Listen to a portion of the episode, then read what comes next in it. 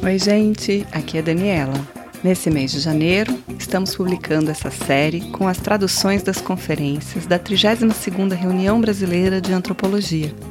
Nossa equipe do Mundaréu fez o trabalho de locução das traduções dessas conferências internacionais. Hoje, vamos ouvir a conferência do professor Michael Tossek, da Universidade de Colômbia, nos Estados Unidos.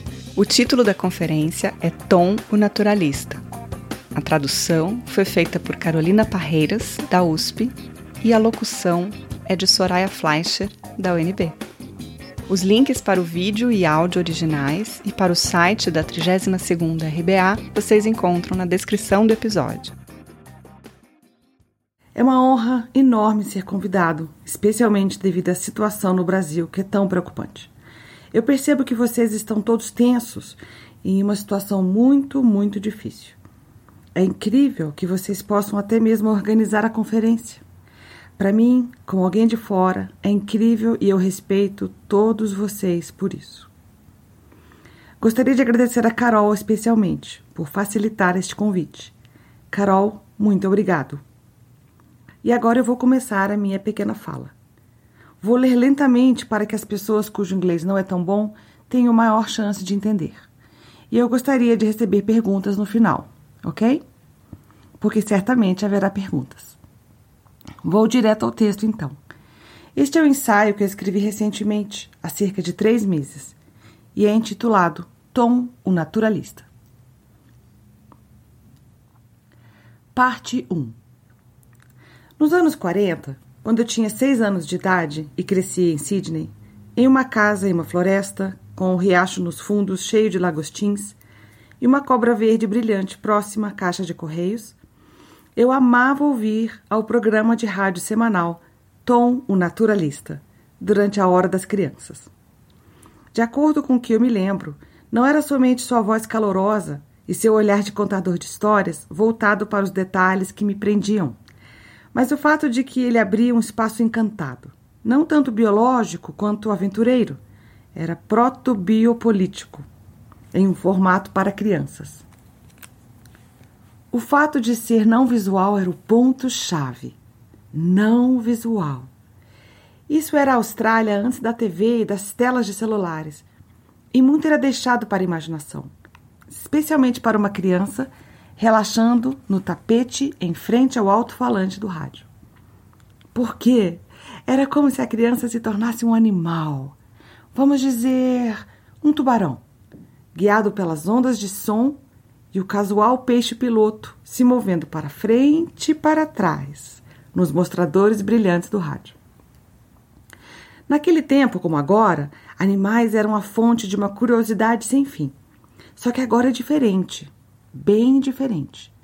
Antes, o que era reservado somente às crianças é hoje a parte mais importante para os adultos. E o mundo não está apenas desaparecendo, mas se reencantando. O mundo não está apenas desaparecendo, mas se reencantando em um ritmo rápido.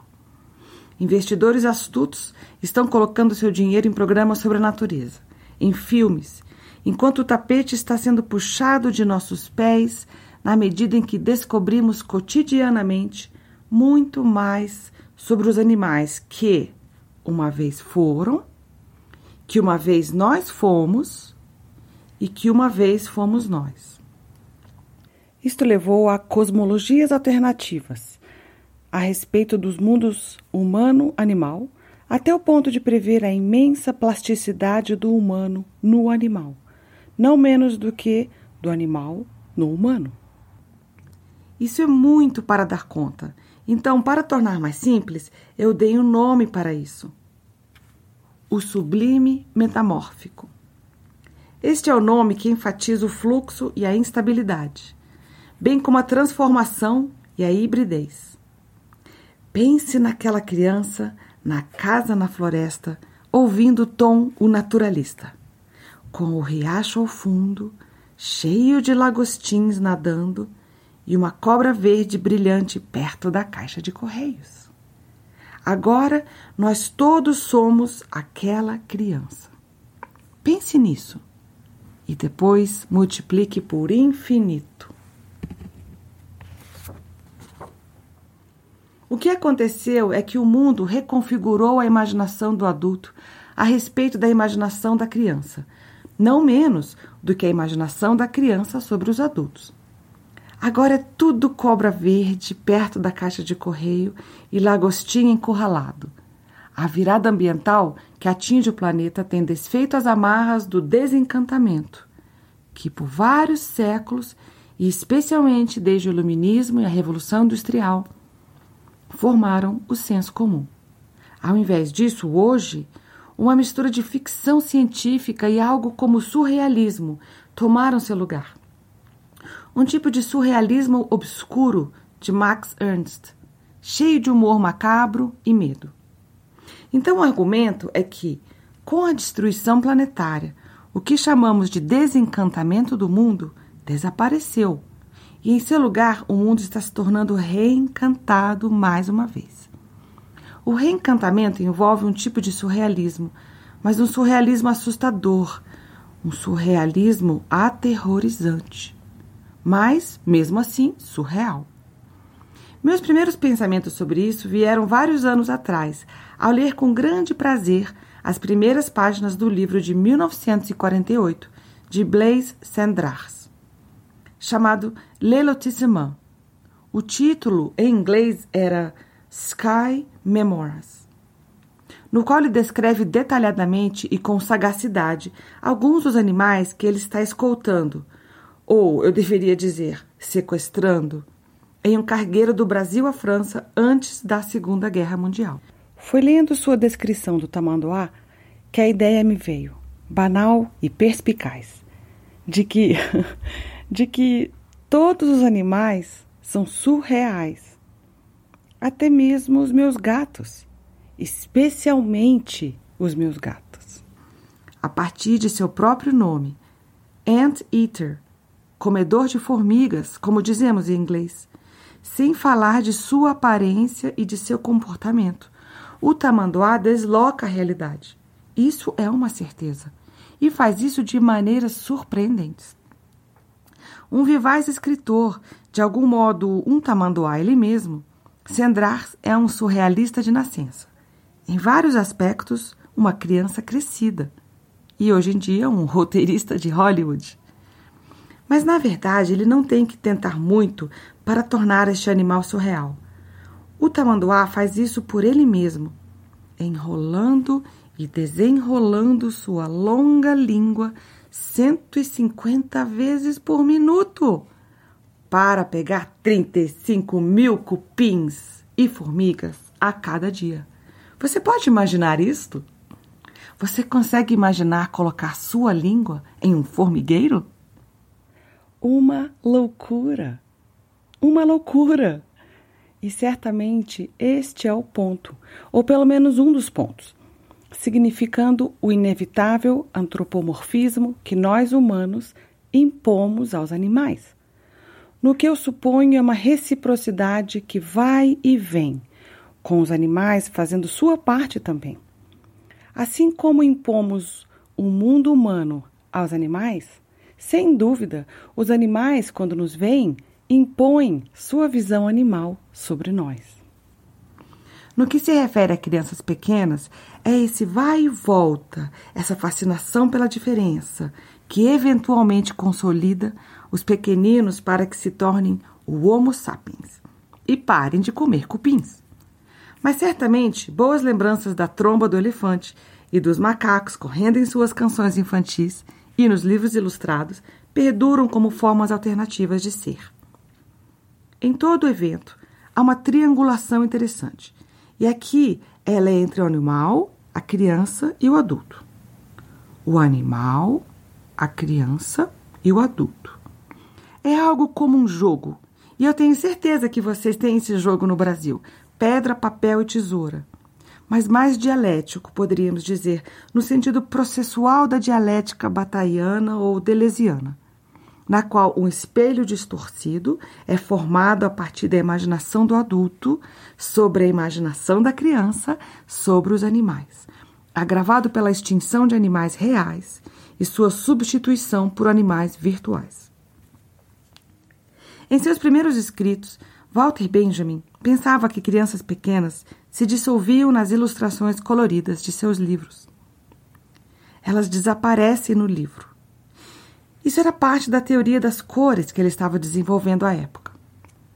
A mesma ideia ressurgiu em suas proposições sobre o espectador no cinema, que vocês leram naquele famoso ensaio, a obra de arte na era de sua reprodutibilidade técnica. Neste ensaio, ele sugeriu um movimento bidirecional. Ao assistir a um filme, o corpo se move para a imagem, mas a imagem também se move para o corpo. Esta ideia da imagem se movendo para o corpo foi também desenvolvida pela historiadora de arte alemã Abby Warburg em relação à pintura.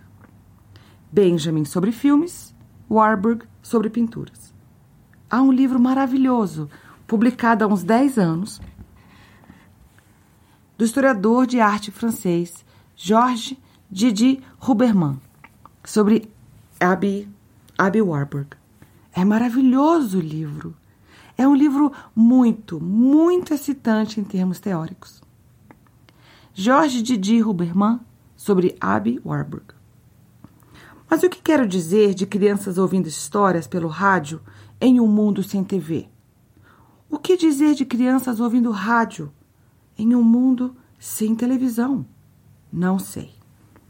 Mas vocês podem imaginar isso em alguma parte do Brasil que não teria uma TV?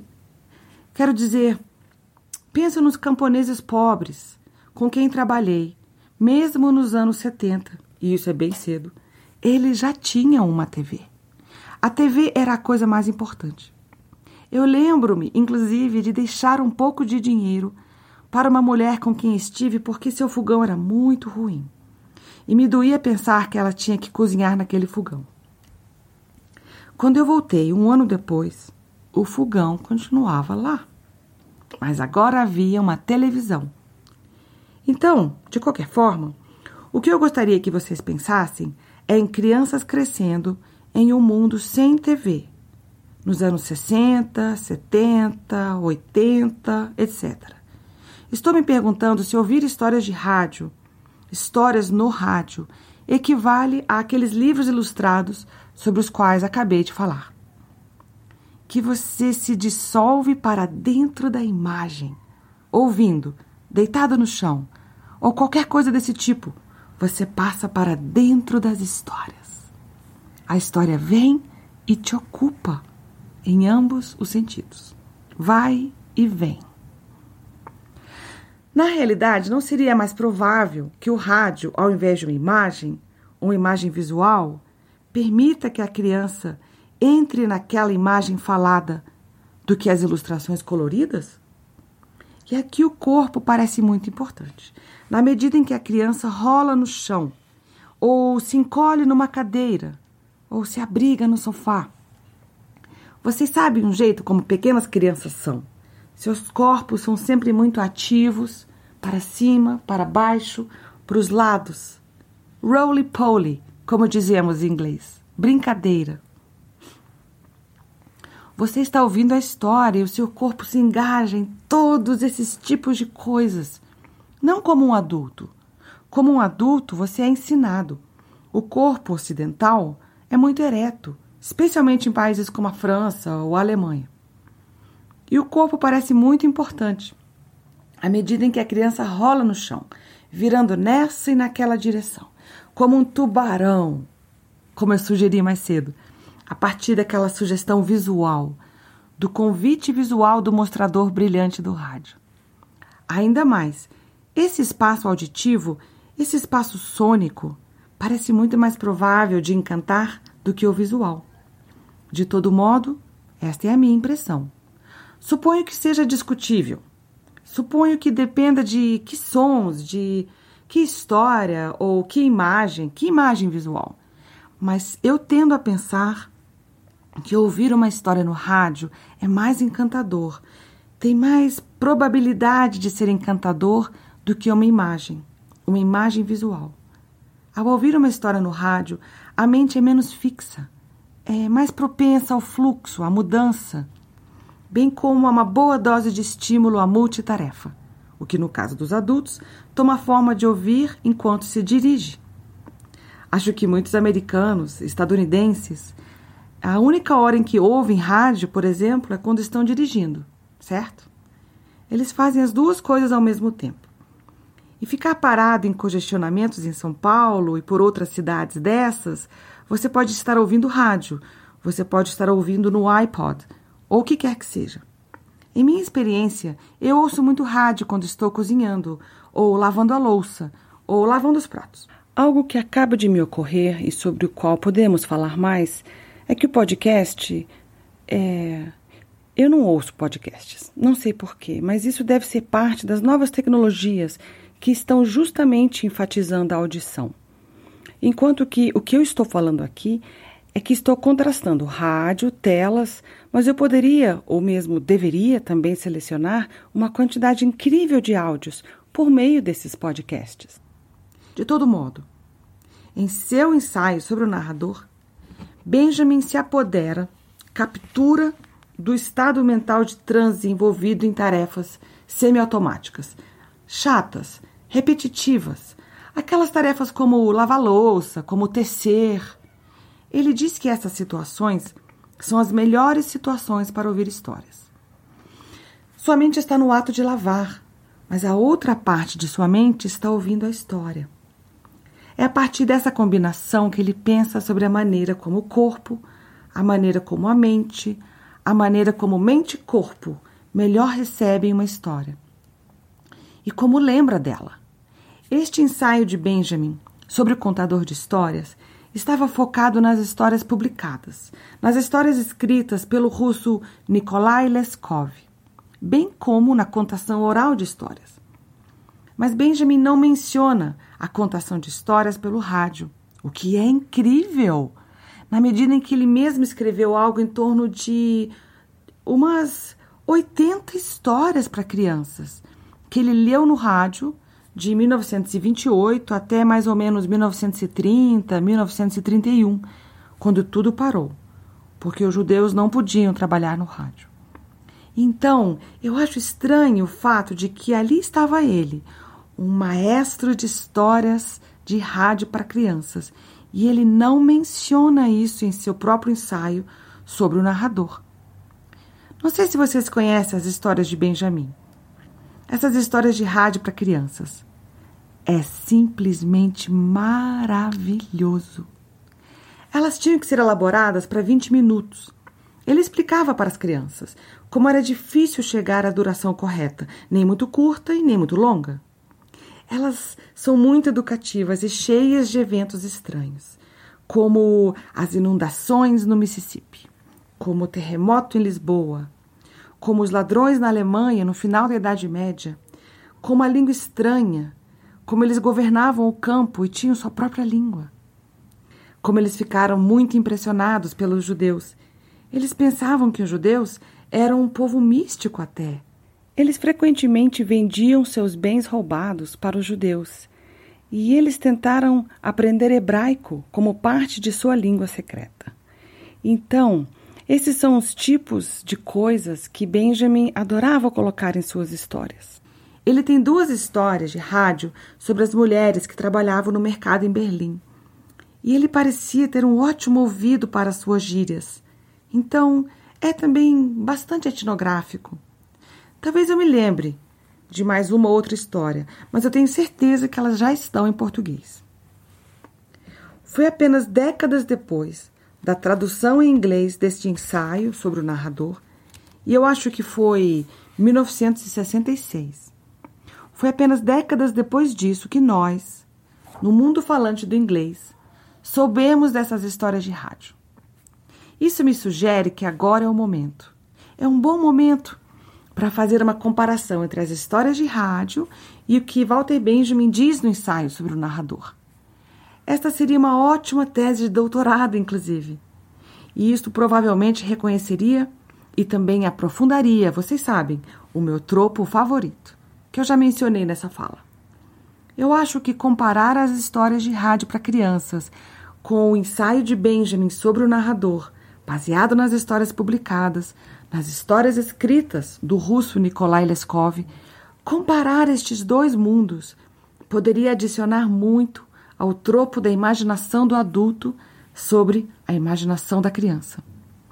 O que, é claro, envolve a imaginação da criança sobre a imaginação do adulto. É como um círculo. Os adultos assumem coisas sobre as crianças, é, agem de acordo com isso. E as crianças assumem coisas sobre os adultos e agem de acordo com isso. Então, são como dois espelhos, entendem? Você pode pensar nisso como, por exemplo, a antropóloga e as pessoas que ela estuda.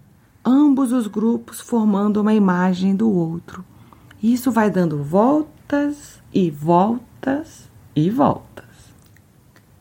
Parte 2 O que estranhamente me leva às garras mortais do tamanduá. Aquelas garras que me fizeram hesitar, que me assustaram quando meu amigo Santiago Mutumbarroy na região do Putumayo, situado na parte superior da Amazônia colombiana, me contou o quão assustador era caçar um tamanduá. Eu não fazia ideia de que ele considerava o tamanduá um animal muito perigoso. Osso hormigueiro, como ele chamou o tamanduá. Ele estava ali, no meio da natureza, no seio da natureza, como dizemos em inglês, naquela natureza profunda, alegremente matando a exótica vida selvagem. Imaginem matar um tamanduá.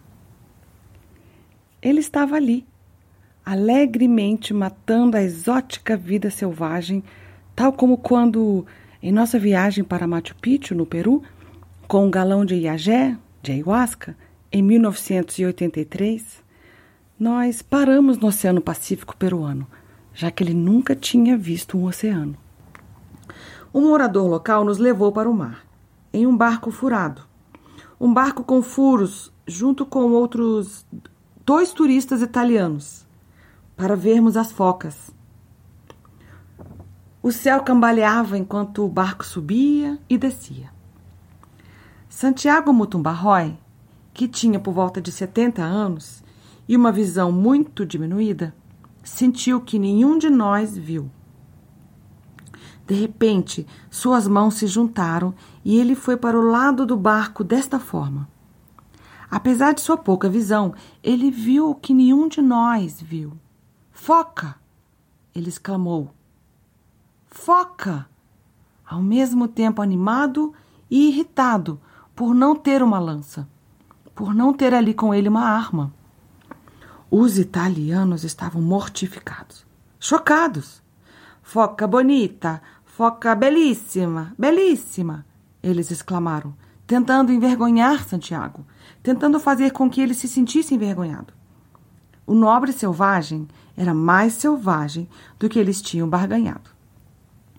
Eles não conseguiam assimilar o fato de que Santiago era, abre aspas, um indígena da floresta, fecha aspas, que matava animais. Quando para eles da Itália Todos os animais eram sagrados e ele não deveria fazer esse tipo de coisa. Vocês veem o problema deles? Não é um problema só deles, inclusive. De volta à costa, eu estava satisfeito de apresentar a Santiago e ao seu assistente Bourbonzi algumas coisas. Eu já apresentei o camarão, o caranguejo, os lagostinos que e eles comeram tudo isso sem comentários, nenhuma palavra, em silêncio. Mais tarde, no final da, daquela tarde, em nosso alojamento, ele olhava para os pássaros voando de árvore em árvore. De repente, ele disse: Queria ter uma espingarda. Uma espingarda. E eu: Por quê? Porque eu poderia matar alguns desses pássaros. Mas isso é loucura, Santiago. Eles são tão pequenos, não tem nada para comer. Mais do que aqueles camarões que você nos serviu tem. E isso vindo de um homem que estava a milhas de casa, onde eu tinha uma vez, e apenas uma vez, o visto se transformar em um jaguar. A metade superior, pelo menos. A metade inferior era humana, balançando por cima da rede com suas calças escuras enroladas e os seus pés descalços, com os dedos espalhados, depois de décadas e décadas andando descalço, de modo que seus pés pareciam garras. Garras como as do jaguar ou até talvez do osso hormigueiro. Ele também estava cantando.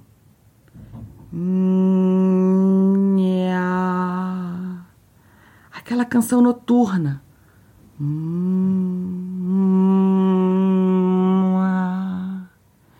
Que é mais um murmúrio que uma música.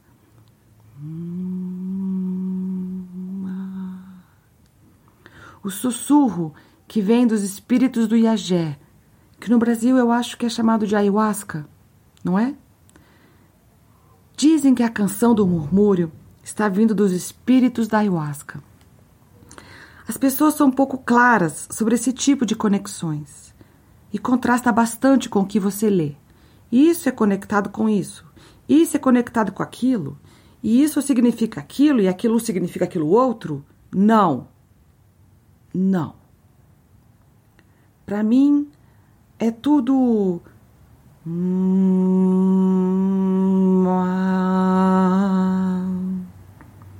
o cantar soa como um dueto, um vai e vem, um vai e vem, entre o vento vindo do rio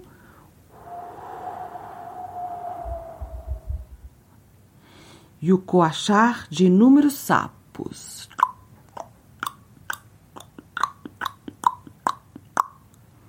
Vibrando na lama milenar,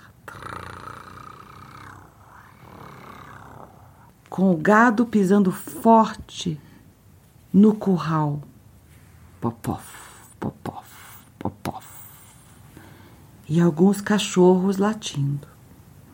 Então, Aqui havia algo para pensar no que diz respeito ao multinaturalismo.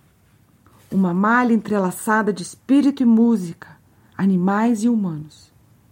Espíritos e música.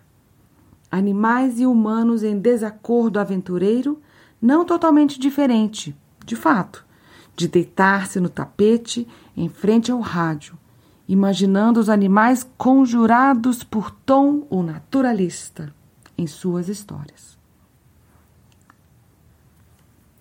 Parte 3 Anos se passaram. Anos se passaram. A criança cresce e se livra dessas imaginações proibidas pelo senso comum. Aquele mundo da criança não é mais válido. Ele pode ser psicanalizado, ele pode ser colocado em uma biografia, mas não está mais formando o modo de recepção e a linguagem do adulto. A criança cresce e se livra dessas imaginações proibidas pelo senso comum, até que um dia, como aluno de primeiro ano de medicina, ele vai para um curso de zoologia, cheio de alunos. Talvez, não sei, 300, sei lá, 400 alunos em uma sala enorme. E no quadro Bom, nós chamamos de quadro negro. Não sei se vocês ainda têm quadros negros no Brasil, mas para mim a pior coisa foi de se desfazer desses quadros negros e colocar esses quadros brancos. Vocês entendem o que quero dizer com um quadro branco? Assim, somente um quadro branco. E você tem que ter um pincel para escrever nele. Ai, é uma coisa horrível. Mas então, naquela sala enorme era um quadro negro. Um quadro negro que ocupava a extensão dessa sala inteiramente, de um lado a outro. E naquele enorme quadro negro, naquela aula de zoologia, para 400 estudantes, estavam os mais maravilhosos desenhos de giz colorido. Vermelho, azul, verde, amarelo, roxo. Lá estavam desenhos de animais indo de uma parede a outra. Sim, sim, era o mesmo tom ou naturalista. Ele tinha saído do rádio. Ele era um professor universitário de zoologia agora. Mas ele também tinha esse programa de rádio para crianças. E vocês acreditam que ali estava eu, com 17, 18 anos, entrando na sala, com esse quadro negro de parede a parede, com todos esses animais desenhados em giz colorido. E lá estava o cara! E ele deve ter gastado horas desenhando estes animais. Assim, eu digo animais, mas na verdade eram os interiores desses animais. O trato abdominal, o trato uro, uro alguma coisa, sistemas cardiovasculares, os sistemas reprodutivos de um cação ou qualquer outro bicho, é, um pouquinho da Índia ou qualquer coisa que você aprende no primeiro ano de zoologia. Estava tudo lá no quadro. Quando a aula terminou, isso seria apagado sem nenhuma cerimônia. O cara tinha gastado não sei quanto tempo fazendo esses desenhos incríveis e lindos, e então, tão logo a aula acaba, tudo é simplesmente apagado. Incrível! Incrível! Na próxima semana, outro desenho tomaria seu lugar e seria também apagado não muito diferente das idas e vindas das imagens alucinatórias do Iagé. Só que nós, estúpidos, knuckleheads, como se diz em inglês, idiotas que estávamos ali na plateia, não tínhamos a menor ideia das pérolas que estavam sendo lançadas aos porcos que nós éramos. Nós queríamos slides fotográficos.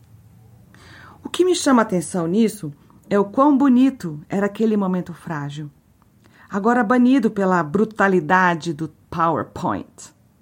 E, em segundo lugar, o ritmo do desencantamento. Depois, reencantamento, mais uma vez. O que estou entendendo é que esta criança deitada no tapete está vivendo em um mundo encantado. A criança crescendo que habita um desencantamento cultural. Subitamente o mundo reencantado é trazido novamente para aqueles desenhos coloridos no quadro negro, fazendo ressurgir, ressuscitar o mundo da criança de seis anos de idade. É frequentemente dito que não apreciamos algo até o perdermos, e eu acredito que isso vale para o interesse renovado em animais e nas possibilidades para uma comunhão diferente com eles e deles conosco. Isso parece bem óbvio. Temos há tanto tempo estado sujeitos ao tropo do desencantamento em um mundo material, materialista, que é difícil hoje lidar com o reencantamento sem soar como um idiota romântico, como um sonhador fascinado. Em grande parte, isso é porque o que está acontecendo agora é o que eu chamo de um encantamento angustiante. Um encantamento macabro, um encantamento assustador, aterrorizante. Pense nisso como um realismo mágico em que agora estamos vivendo, só que em uma chave terrível. Eu mencionei, e podemos falar mais disso quando eu terminar, porque eu acho que a nossa imaginação e a nossa linguagem, assim, falando palavras ocidentais e incluindo a América Latina, a linguagem ficou tão para trás o terror apocalíptico que está sobre nós a cada dia mais ficou para trás aquela linguagem. Há 34 anos, as pessoas foram para a Amazônia e estudaram uma cultura diferente, com uma língua diferente e assim por diante. E havia duas culturas se encontrando, certo?